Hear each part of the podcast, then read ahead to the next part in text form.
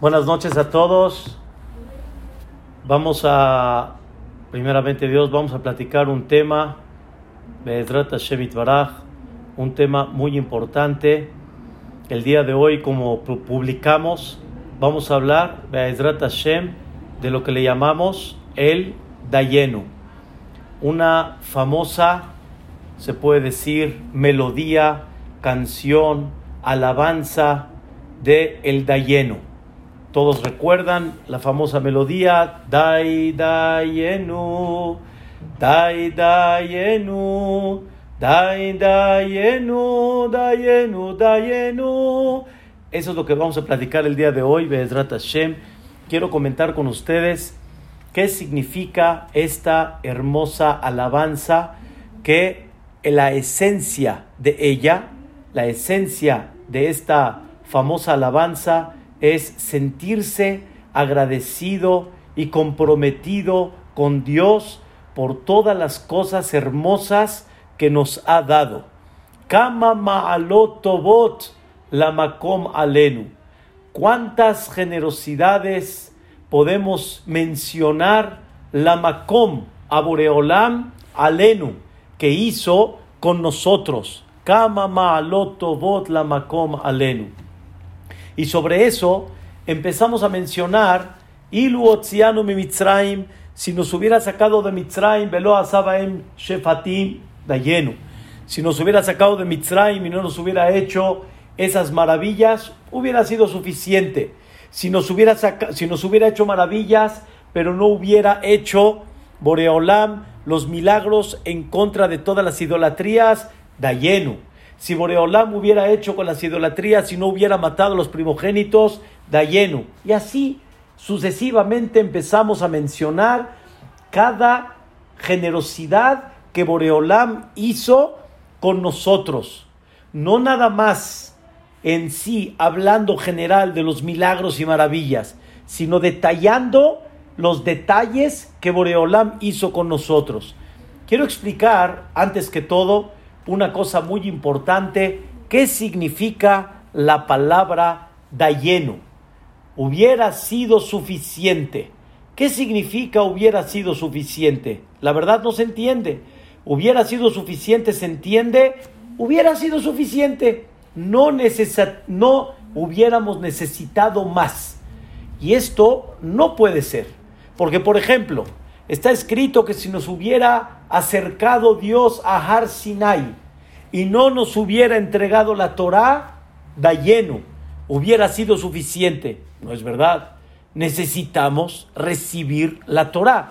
Es verdad que cuando Dios nos acercó a Har Sinai fue algo espectacular. Los milagros y las maravillas que Boreolam hizo es increíble pero no quiere decir que con eso vamos a decir, da lleno, hubiera sido suficiente, no es real. O por ejemplo, está escrito, si Boreolam karala yam, si Boreolam nos hubiera partido el mar, veloje virano betojobe harabá, y no nos hubiera metido adentro, da lleno. Toda la partida del mar es para que Am Israel cruce y al final Boreolam cumpla lo que él destinó sobre los mitzrim a ahogarlos. Entonces, ¿qué significa? Si no hubiera sido eso, dayenu. No es verdad. Necesitaríamos y necesita la persona ver todos los detalles que Boreolam hizo. Hay muchos rabotai que son necesarios. Otro ejemplo, si Boreolam no nos hubiera dado de comer el man, dayenu. ¿Cómo dayenu? Necesitamos para comer, necesitamos el pan. ¿Cómo que hubiera sido Dayen, hubiera sido suficiente? Escuchen la explicación y Bezrat Hashem comenzamos con el primer mensaje del Dayenu. Vean qué cosa tan increíble. Dice el comentarista Malbim, uno de los grandes Jajamim, hace más de 250 años, escribió un comentario sobre todo el Tanaj maravilloso y también sobre la Gadá de Pesach. Y él dice que la palabra dayenu significa hubiera sido suficiente para sentirme comprometido y decirte, Boreolam, gracias. Y sentirme comprometido contigo por lo que hiciste por mí. No hay duda, dice el Malbim, de que Boreolam, si hizo todas estas cosas, significa que son necesarias. Y no falló una. Y no hubo, y no hubo una de más, como vamos a explicar en la clase. Todas fueron necesarias. Pero con todo y eso, aunque fueron todas necesarias, Dayenu significa hubiera sido suficiente nada más por esta para sentirme comprometido contigo para toda la vida y para decirte, Boreolam, gracias. Nada más sentirme con eso, me diste algo muy importante para toda mi vida. Eso quiere decir Dayenu. Entonces sale que realmente todo lo que hizo Boreolam fue necesario, todo lo que hizo Dios fue necesario. Pero sin embargo, aunque todo lo que hizo fue necesario, pero fue suficiente cada una de ellas para decirte a Shemit Baraj gracias. ¿Qué aprendemos de esto? Esto nos enseña algo muy importante. Y más en estos momentos que estamos viviendo, creo que es algo importantísimo llevarlo a cabo. Rabotai, en la vida la persona está rodeada de sin fin de generosidades de Boreolam. Y por cada una de ellas tendríamos que decir gracias. Por cada una tendríamos que sentirnos comprometidos con Boreolam.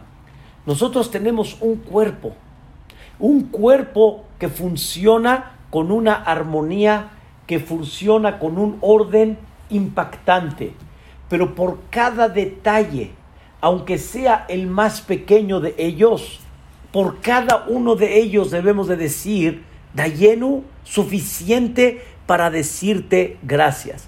No hay tomar las cosas por paquete. No existe que la persona entre a su casa y vea un paquete. Deténganse un minuto y empiecen a observar todos los detalles que tenemos en el cuerpo en el ejemplo que dijimos, empiecen a observar en la casa. Tienes lámpara, tienes focos, tienes decoración, tienes cuadros.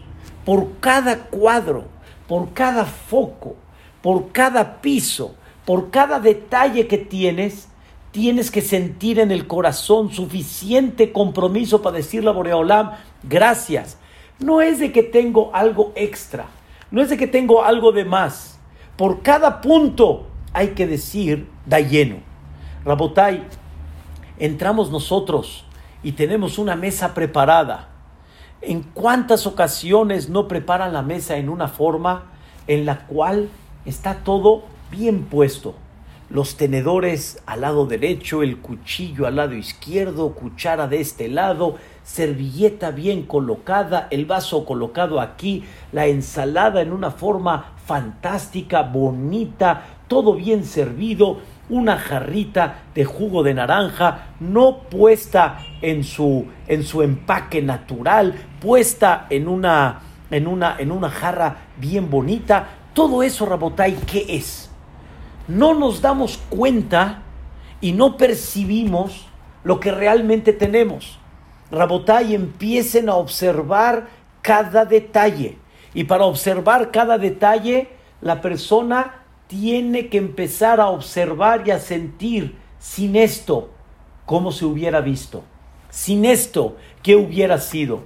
Tal vez hay cosas que no son esenciales, pero cada detalle te da un sentido en la vida. Si no, no lo hubieras tenido en la casa, en el cuerpo, todo tiene un sentido. Empecemos, Rabotai, a darle sentido a todo lo que tenemos.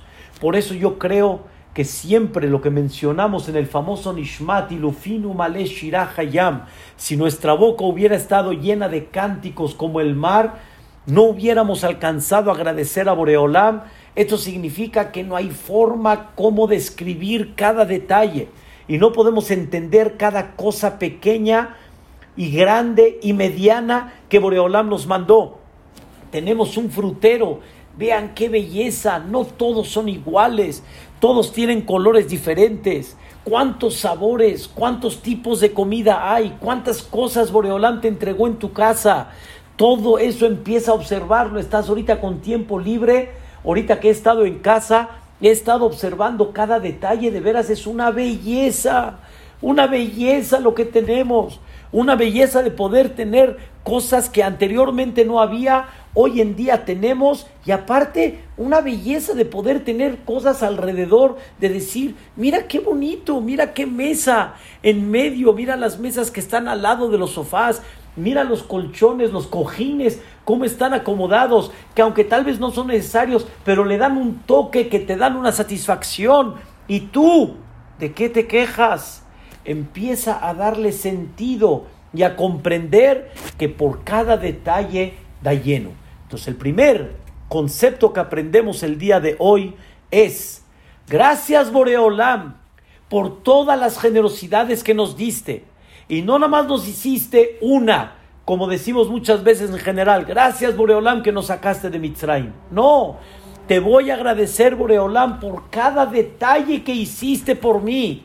Y cada detalle, aunque por sí solo no hubiera sido suficiente y, y tuviste que hacer todo lo que hiciste para el pueblo de Israel, con todo y eso, cada uno por sí mismo es suficiente para decirte a Shemit Baraj, gracias. Entonces, sentirnos comprometidos con Boreolam. Ma Ashiv Shem.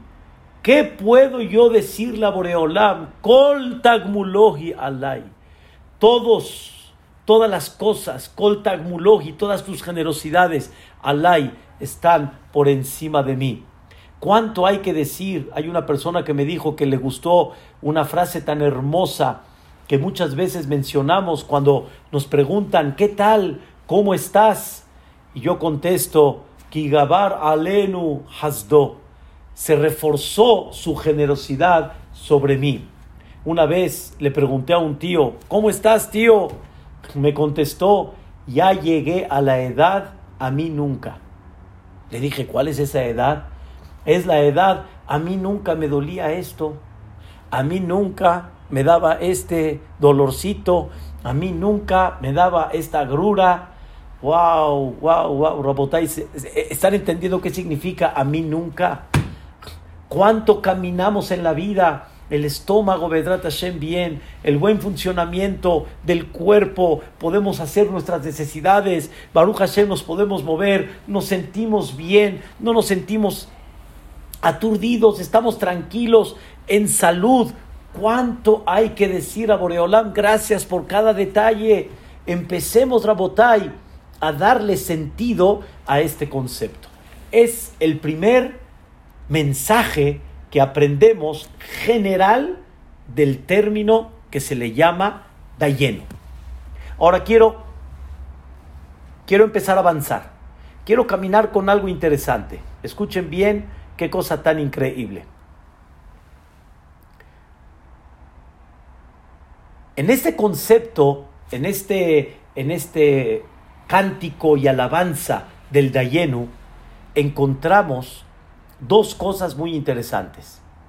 La primera, si contamos nosotros todas las generosidades que Boreolam hizo con nosotros, que el Creador del mundo hizo con nosotros, vamos a encontrar en total 15.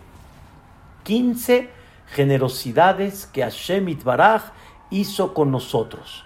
Aparentemente, el número 15 no refleja algo en específico, pero hace mucho tiempo estudié, cuando estudié la Gadá de Pesach, la Gadá del Gaón de Vilna, y ya anteriormente grandes comentaristas ya destacan que el número 15 no es así nada más este número 15 refleja algo muy interesante. ¿Qué refleja el número 15? Desde que nos sacó de Mitzrayim hasta que Boreolam nos metió a Eretz Israel y nos construyó el Bet Amigdash.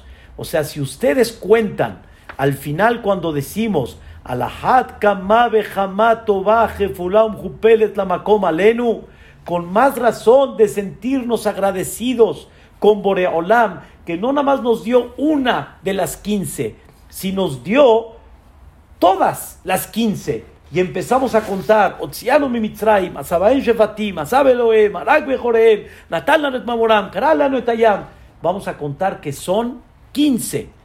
Este agradecimiento, Rabotai, de 15, ¿qué representa? Hay algo muy interesante.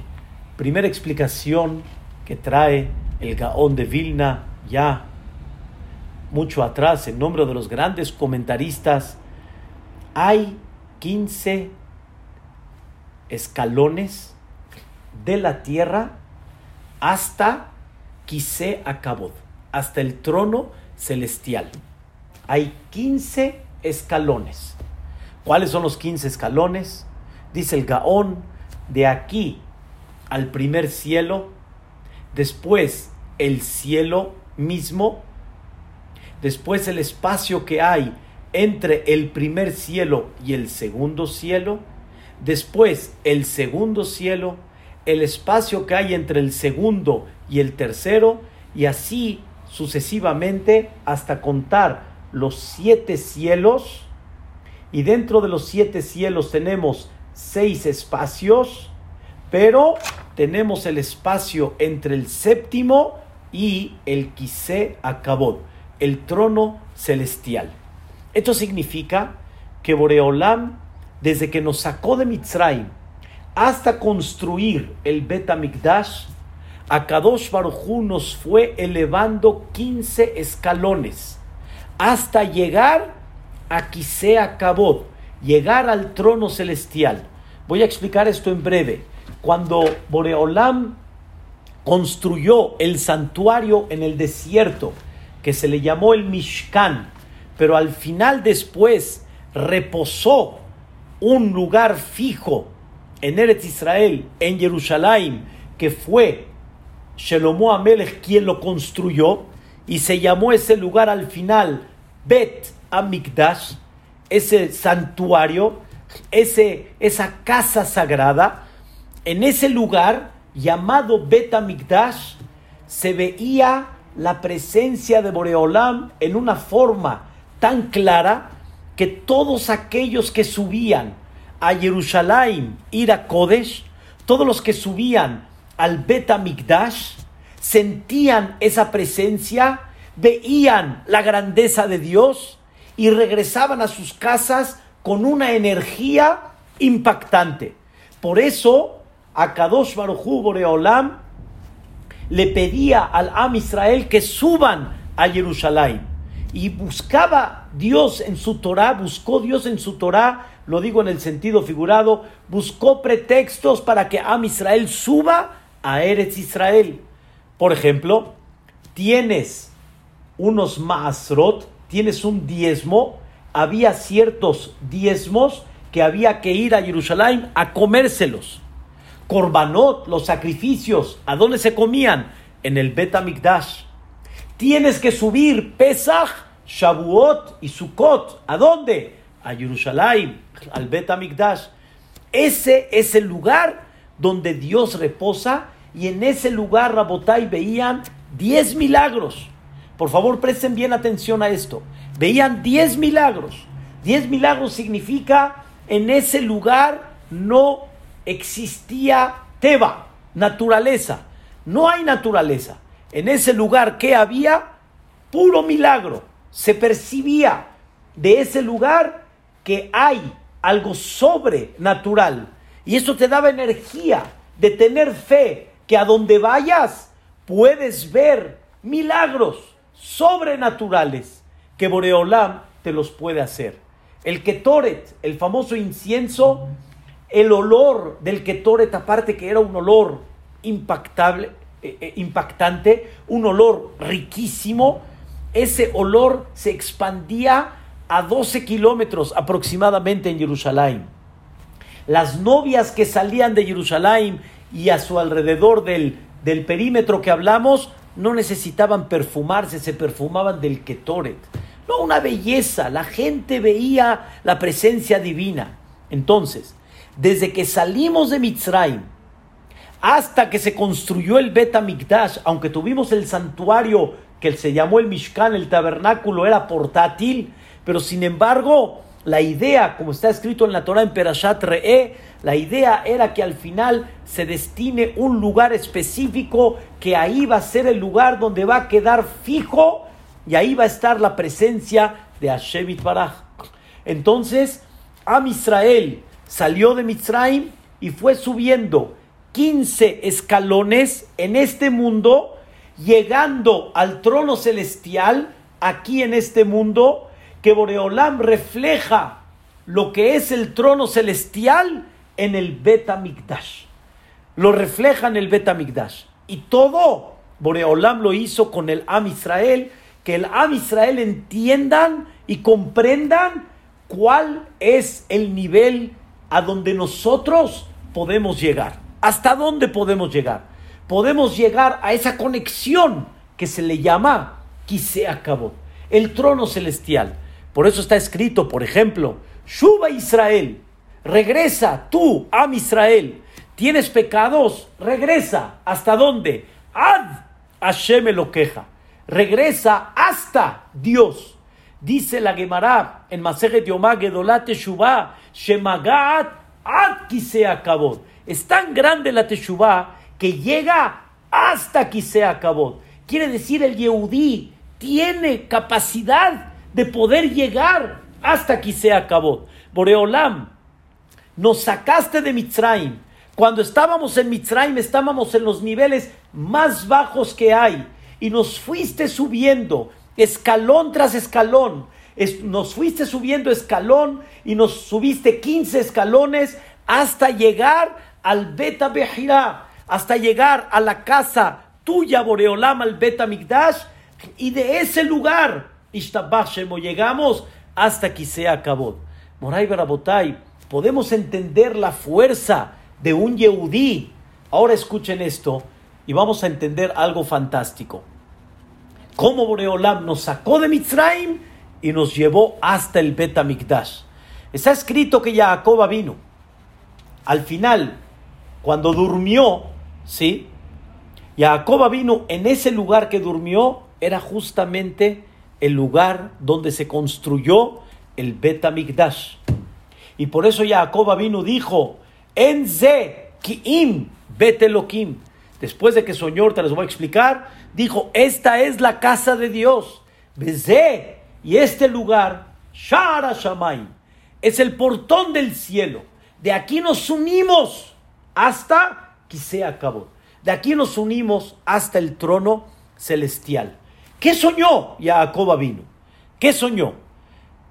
Sulam Mutzav Arza soñó que somos un escalón que está clavado en la tierra, Berroshó Magia a Shamaima, pero su cabeza llega hasta el cielo.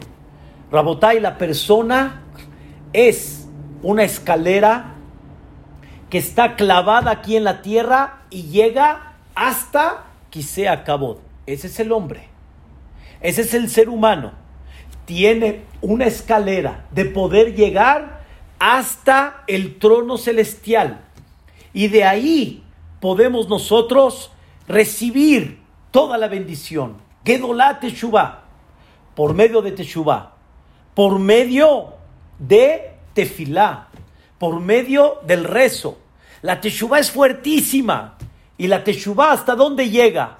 Hasta Quise acabó llega hasta el trono celestial. Escuchen por favor esto. Si haces Teshuvah, no tienes idea la energía que vas a jalar desde que se acabó, desde el trono celestial hasta aquí. Y eso, Rabotai, depende de ti. ¿Por medio de qué más? De filá, por medio del rezo. Rabotai, quiero que por favor presten atención a este punto todos, vamos a, vamos a hablar ahorita de nuestro país, América en general, ¿hacia dónde rezamos? Hacia el este. ¿Por qué rezamos hacia el este? ¿Cuál es el motivo? Rezamos hacia el este porque el este está Eretz Israel. En otras palabras, nuestros rezos llegan a Eretz Israel. Nuestros rezos están dirigidos a Eretz Israel. Y cuando ya estamos en Eretz Israel, los que viven en Eretz Israel, ¿hacia dónde deben de dirigir sus rezos? Sus rezos deben de dirigirse hacia Jerusalén. Los que están en Yafo, en, Tel Aviv, los que están en Ashkelon, los que están en Ashdod, los que están en Beersheba, los que están en Haifa, los que están en, en, en Netania, todos deben dirigir sus rezos a dónde? A Jerusalén. ¿Ok? Ya estás en Jerusalén. ¿Hacia dónde hay que dirigir los rezos? Hacia el Bet Amikdash. El Bet Amikdash es el lugar más sagrado, como dijo Jacob Avinu, Bezé, Shara Shamay. De ahí se va al portón a dónde? Al cielo. Moray Barabotay, los que estamos en el Cote la Maraví, hagan de cuenta que ustedes me están viendo, los que estamos en el Cote la Maraví rezamos hacia acá. Y los que están del otro lado en Aras de Tim rezan hacia acá. Porque todos deben de rezar hacia el Kodesh HaKodashim, lo más sagrado. Belateshvi, donde está ahorita la mezquita. Eso, Rabotai, significa lo más sagrado que hay. Y ahí está Shara Shamay. Entre paréntesis, no hay una cosa más hermosa que ir a Eretz Israel y rezar justamente en el palacio del rey. Directamente ahí. Jacob vino mismo, se había pasado. ¿Se pasó? ¿Se le fue? Se fue, pasó el Betamigdash, que no había, me refiero al lugar donde iba a ser el Betamigdash. Pasó el lugar más sagrado, llegó casi hasta el norte y dijo, ¿cómo pasé por los lugares donde mis padres rezaron y no recé? Se regresó. Rabotai, Bezrat Hashem, que Dios nos permita y que nos quite este, este, este eh, problema que se está viviendo en el mundo y ojalá ya con el Mashiach Tzidkenu, pero que nos dé el permiso de ir a Jerusalén. Si tuviéramos y si entendiéramos, Rabotai, qué fuerza y qué energía hay en esos lugares, ¡wow! Estaríamos ahí metidos, metidos, rezando, llorando en el Cote la Maraví. Ahí está más directo todavía. Ahora escuchen qué increíble. Tenemos Teshuvah, tenemos nuestros rezos, tenemos nuestros rezos. Rabotai, nuestros rezos eh, llegan hasta dónde? Shara Shamay. Nosotros somos un escalón que está clavado acá y que está arriba. Shara Shamaim. Moray Barabotay. Escuché la semana pasada de uno de los grandes jajamim llamado Rav Usher Weiss. No, no, no, no, una belleza. Rav Usher Weiss. Es un gran jajam y digo estas palabras. Por un lado, qué dolor que nos cerraron los Bateknesiot. Pero por otro lado, normalmente un Betakneset, como mucha gente me ha dicho, y en el buen sentido me ha reclamado, que hay veces van muy rápido en la tefila. Yo, Rabotay, en lo personal, soy muy lento en el rezo. O sea, rezo lento. Yo no, a mí me, si me presionan me atoro. Yo necesito rezar tranquilo, despacito. Pero ¿qué les digo? Dijo Rabu Sherbais, aprovechen estos momentos para realmente rezar. Porque cuando uno está en el CNIS está presionado por el horario del Minyan y ya van a decir Kadish y ya tengo que llegar a la mitad con todos y ya tengo que contestar Kedushá y ya tengo que terminar acá. Pues nos ponen un tiempo límite. Aquí, Rabotai, aprovechen la oportunidad. Suéltate, suéltate y empieza a entender qué es rezar ¿Qué es rezar? Rezar Rabotai, en otras palabras, es hablar con Dios. Habla con Moreolán. Habla y llega al Shara Shamaim. Habla y, comprueba cómo tienes la fuerza que de Mitzrayim, de lo más bajo, ¿a dónde vas a llegar? Shara Shamaim. Vas a llegar allá arriba y vas a romper barreras. No tenemos idea la capacidad y la energía que Boreolam nos da. Por eso una de las cosas más complicadas que hay, o más bien dicho, donde más trabaja el Yetzerará, donde su chamba, como decimos acá en México, su trabajo más fuerte es quitarle a la persona la concentración del rezo, para que la persona no utilice esa energía que se llama tefilá, porque la tefilá es de Mitzrayim hasta Betamikdash. Quiere decir desde abajo hasta llegar a Kisé acabó, llegar hasta el trono celestial. Es una fuerza enorme que tenemos, Rabotai. Empecemos a derramar lágrimas. Alu. Los portones de la lágrima no se cerraron. Son los que llegan en una forma increíble, en una forma directa. Vamos a poner, Rabotai, mucho ímpetu en nuestro rezo. Vamos a concentrarnos y vamos a demostrarnos y vamos a enseñar que sí se puede. La tefilá sí se puede, pero es una de las cosas más complicadas que hay que trabajar por justo la energía tan grande que representa. Un paréntesis nada más. Hay mucha gente que terminando su tefilá en el Betacneset se acercan al Ejal, se acercan al, al, a donde está el Sefer Torah, se ponen así y empiezan a rezar. Cuando terminan les pregunto, ¿qué no rezaste? No, es que vengo a pedirle a Dios. ¿Cómo? ¿No le pediste a Dios en la amida? ¿No te concentraste en el... ¿Qué hiciste antes entonces? ¿Qué hiciste? ¿Rezar? ¿Qué es rezar? Rezar es hablar con Dios. Habla con Dios. Desahógate con Él. Tírale tus, tus, tus problemas. Yo les firmo, Rabotai, que en ese momento se van a sentir diferentes saliendo del Betacneset. Y es la fuerza que nosotros tenemos. Voy a llegar a la tercera. Teshuvah. La Teshuvah es una cosa muy fuerte. Y Teshuvah Moray Barabotay también está escrito en la Gemara en Masejet Yomá. Gedolá Teshuvah Shemevi Refuá la Olam. Es tan grande la Teshuvah que trae curación al mundo. Queremos encontrar la curación a este problema que se está viviendo, al coronavirus. Vamos a hacer Teshuvah. Y Teshuvah no es algo sencillo igual como tefilá. También el concepto de Teshuvah significa un esfuerzo. Y, y, el esfuerzo significa hacer un cambio. Hay que hacer un cambio. Cada persona en su nivel que está, me queda muy claro, no va a poder hacer un cambio de la noche a la mañana. No es él. Para poder hacer ese cambio tiene que ir poco a poco, como ya explicamos, el concepto de lo que es la matzah. Vas en constante crecimiento. Pero Rabotai, haz un cambio. Haz un cambio. Ese esfuerzo, Rabotai, no tenemos idea cuántas bendiciones del cielo pueden abrir. Queremos nosotros romper las barreras. Tenemos una, Teshuvah. Tenemos dos, Tefilá. Y eso es muy importante. Con eso explica uno de los grandes comentaristas, se llama el, el Rabhaim Ivalojin, en su libro Nefesh Haim. Ustedes saben que el hombre es comparado al árbol. Como dice el Pasuki, Adam hu etz asade. El hombre es el árbol del campo. Por eso nos llaman a nosotros que estamos en un Gan Eden nosotros estamos en un jardín. ¿Por qué nos comparamos a un árbol? ¿En qué aspecto nos comparamos a un árbol? Hay muchas explicaciones, ya tengo una clase sobre eso, pero en el punto que estamos ahorita, ¿qué significa un árbol? El árbol significa, escuchen bien, presten bien atención.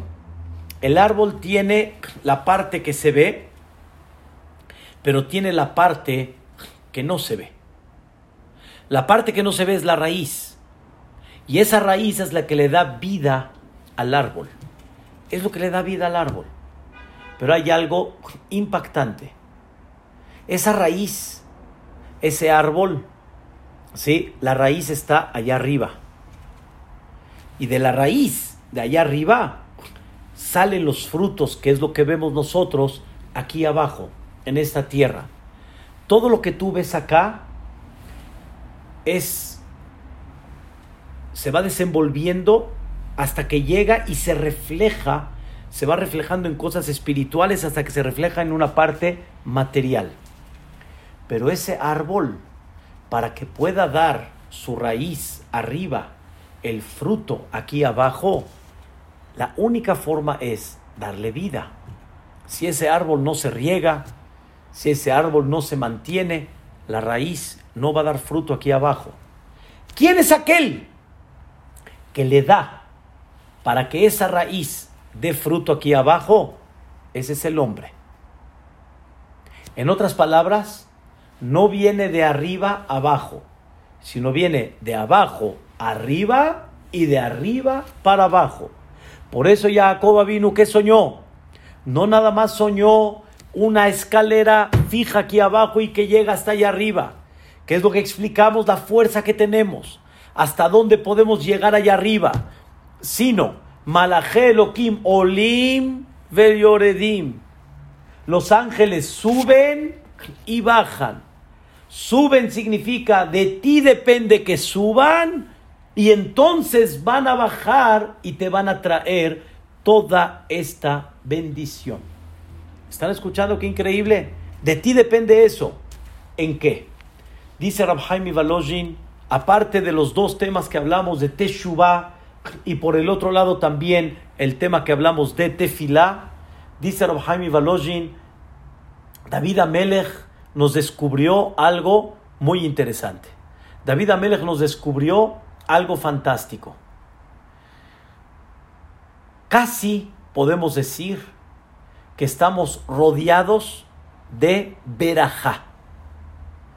No, verajá me refiero de verajot. Baruch Hashem Elokeinu Estamos rodeados de muchas verajot. Nos paramos en la mañana y ya tenemos verajot al netilat yadaim, tenemos la verajá de nuestras necesidades, la verajá sobre el alma que estudien. Nosotros reconocemos que tenemos un alma y le agradecemos a Dios por la inteligencia, noten la sejvi binale abhin. Agradecemos por la vestimenta, agradecemos por poder pararnos, por poder movernos, por poder caminar, etc. Y toda la tefilá está llena de verajá. Al igual también que la tefilá está llena de verajá, también para comer, verajá. Para kiddush, verajá. Para brit milá, verajá. Para casarse, verajá. Ah, caray. Para poder, este, aparte de es, eh, eh, verajá, casarse, brit milá, también tenemos verajá para alabanza. Vemos el mar, vemos el arco iris. Estamos llenos de verajot. ¿Qué representa el concepto de verajá? ¿Por qué realmente estamos llenos de verajá? ¿Qué significa verajá? Escuchen qué cosa tan increíble. Verajá significa tú eres la fuente de bendición. Quiero que presten bien atención. Tú eres la fuente de bendición. Esto quiere decir, Boreolam reconocemos que tú traes la bendición de, empecemos, ¿de qué quieren? De vista, de vestimenta, del alimento, del kiddush. Agradecemos la bendición que nos dio el Shabbat, el Yom Tov, la Abdalá. ¿Saben cuántas cosas, Rabotai, tenemos nosotros que reconocer que eres la fuente de la bendición? Dice Rabhaimi Valojin, qué cosa tan impactante. Dice Rabhaimi Valojin, tenemos que saber que la verajá es la que abre las puertas de la bendición. Cuando tú dices verajá sobre la vista, eso abre la bendición allá arriba. Cuando, cuando, tú, ah, cuando tú dices la verajá de la vestimenta, eso da la verajá de la vestimenta. Y así sucesivamente todas las verajot tienen la fuerza de abrir la fuente de bendición de todo lo que hay allá arriba. Moray Barabotay, entendamos, las verajot son las que abren allá arriba, de abajo arriba y de arriba abajo. Ese es el concepto de verajá. Y por eso David Amelech, cuando tuvo una época muy dura, una época difícil, una época de este Shalom, epidemia. Barminan, también David Amelech en su época hubo una epidemia. Fallecieron muchos de Am Israel. ¿Cómo frenó la epidemia? ¿Cómo la frenó? Mea Berajot. David Amelech dijo, menciona 100 Berajot todos los días. No es mencionar, no es la palabra la que dije. Menciona no, di tampoco. reconoce quién es la fuente de la bendición. ¿Qué nos cuesta, Rabotai, agarrar cada verajá que hacemos y decir y reconocer sobre ese tema en el que estamos? No nos cuesta nada. Es una belleza, Rabotai, pero desgraciadamente nos pasamos. Por eso mencioné ayer que si una persona dice la verajada, Adam la dice con concentración, todos los días son 20 segundos, no más. Mubtahlo le aseguran que Bezrat Hashem va a tener salud. Es una cosa increíble. ¿Por qué? Porque tú reconoces esa fuente de bendición, se te abre la fuente de bendición. Se te abre automáticamente, se te abre la fuente de la bendición. Entonces esto nos enseña algo fantástico. De ti depende la fuente de la bendición. Por eso, Rabotai, hay tanto Yetzerará, hay tanta parte negativa, ese Satanás, que no nos permite concentrarnos en esto. ¿Por qué? Porque sabe que de ahí depende toda la bendición. Si supiéramos, Rabotai, cuánta bendición pudiéramos atraer por medio de Mea Berajot. Rabotai, están todos preguntando qué hay que hacer en esta época. Aquí está el secreto. El secreto está en Pesach. De Mitzrayim, ¿hasta dónde? Hasta el Bet De lo más bajo hasta llegar al Kisea Kabod, hasta el trono celestial. El hombre es una escalera fija aquí abajo y su cabeza, ¿dónde llega? Ad Kisea Shamaim. Hasta el cielo llega, hasta el trono celestial. Eso es lo que te va a mandar Berajá. Cree en la fuerza que tienes. Confía en la fuerza que tienes. No tienes idea a qué grado puede llegar tu, tu, tu fuerza de bendición, de tefilá, de teshuvá para ti y para todo Am Israel. Por eso está escrito Leolam, Ir-e Adam, que la persona siempre vea al mundo Hetzio Zakai, Hetzio Hayab. La mitad está bien, la mitad está mal, en el sentido figurado.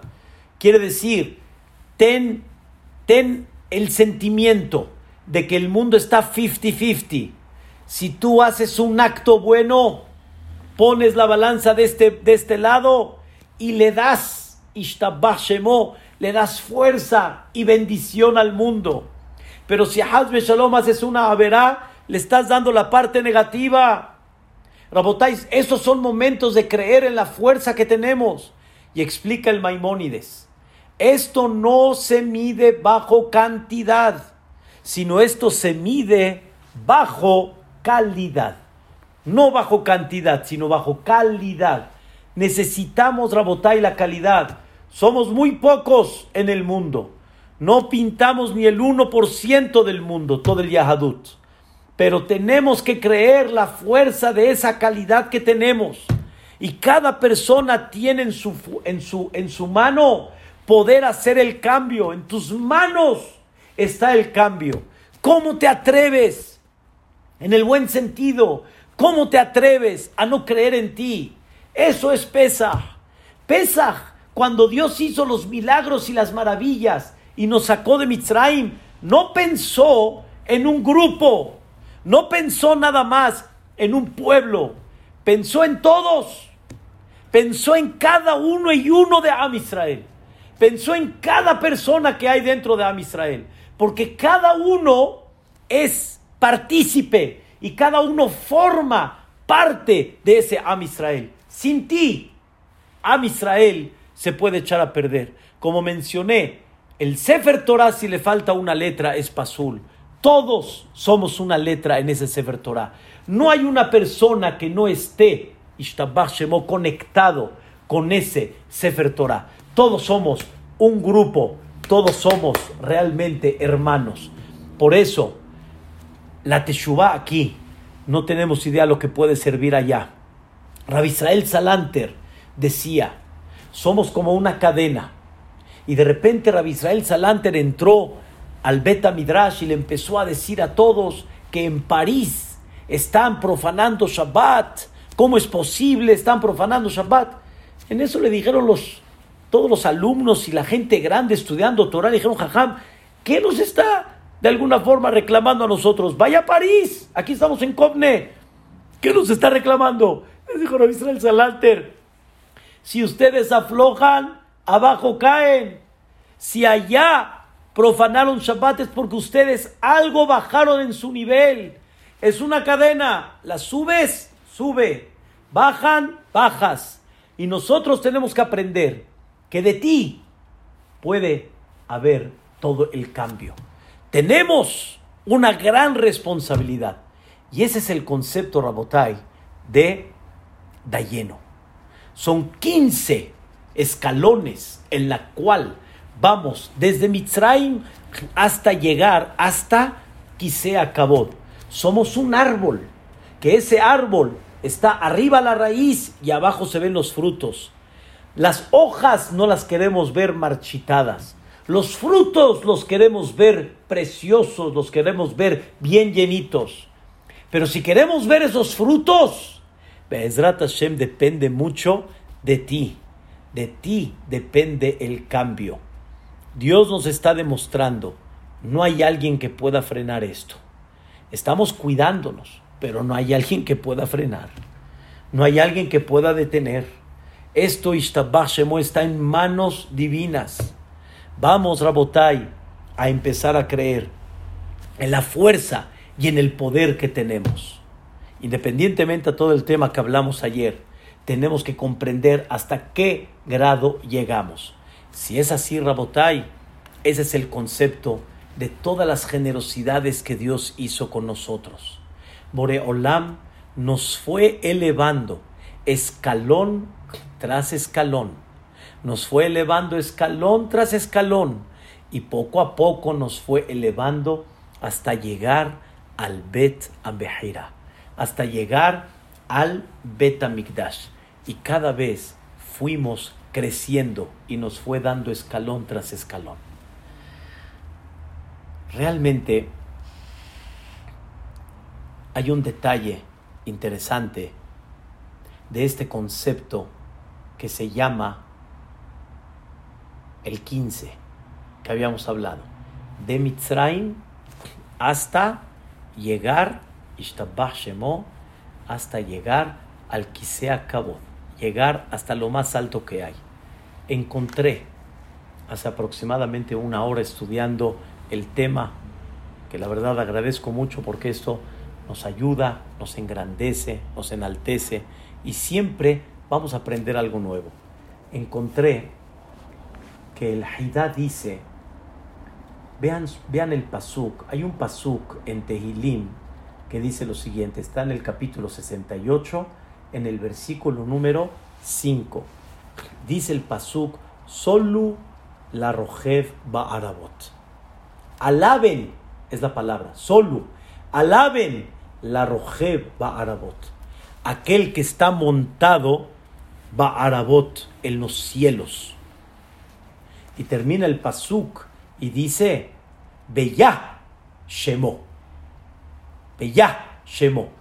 O sea, es Be Yud Ke Shemo. Porque su nombre es Yud Ke. Hay varias explicaciones, pero ahorita en el punto que estamos, Alaben a aquel que está montado en los cielos, porque su nombre es Yudke. Yudke es Yud, Hey. ¿Cuánto suma? 15. Yud es 10, Hey es 5, 15. ¿Qué significa? ¿Quién es el que está montado ahí en los cielos? El nombre que suma 15, que es lo que explicamos que son 15 niveles para llegar a dónde? para llegar hasta quise acabó, llegar allá arriba, llegar al, al trono celestial. Ahora escuchen esto, fascinante, fascinante. Está escrito en el Jidá, esto no lo conozco yo en la Kabbalah, pero está escrito en el Jidá algo impactante. Dice el Jidá, el nombre Yud que, el nombre de Boreolam Yud que, que no lo puedo pronunciar como es, este nombre que suma 15, Romez, refleja mi data anaba, refleja la cualidad de la conducta de humildad. Qué cosa increíble. Así como Yud Kevav Ke, el nombre sagrado de Dios, representa misericordia, el nombre Elohim representa el poder absoluto de Boreolam y lo que él refleja que es el juez. De la misma forma, el nombre Yud Ke, que suma 15, representa la conducta humilde de Boreolam. Según esto, Rabotai, qué belleza, qué belleza. Escuchen qué cosa increíble. ¿Por qué tuvimos el Zehut de Mitzrayim hasta Betamikdash? ¿Por qué tuvimos el Zehut de Mitzrayim hasta el Kisea hasta el trono celestial? De Egipto hasta lo más alto. ¿Sabes por qué tuviste el Zehut? Porque adquiriste algo que se llama Anavá. Algo que se llama humildad. Insinúa el nombre Yud que insinúa Anavá. Humildad. Y humildad significa que adquiriste en Mitzrayim. En Mitzrayim adquiriste ser esclavo. Y esclavo significa sí, patroncito. Sí, mi jefecito. Sí, lo que usted diga, Anaba. Cuando hay humildad, logramos desde Mitzrayim hasta llegar que se acabó. Eso es una belleza. No nada más, como explicamos. Tenemos la fuerza con la Teshuvah, tenemos la fuerza con la Tefilá, tenemos la fuerza con las Verajot de llegar hasta el trono celestial. Sino hay una condición muy importante. Saliste de Mitzrayim humilde. Saliste de Mitzrayim con un sentimiento, escuchen qué increíble, de agachar la cabeza, de aprender a ser tolerante porque el esclavo tuvo que ser tolerante. ¿Cuánta tolerancia aprendió a Israel en esa época? Aprendiste a ser tolerante. Y como fuiste tolerante, llegaste hasta que se acabó. No hay una cosa, Rabotai, que te dé bendición como humildad. Por eso explicamos en una clase ya, que muchos tal vez ya la escucharon, en la Gemara en Masejet Horayot está escrito que Rabbi Yosef merecía ser el Jajam Bashi. Ahorita resumo el tema. Y él le cedió a Rabba que él sea el Jajam Bashi, 22 años.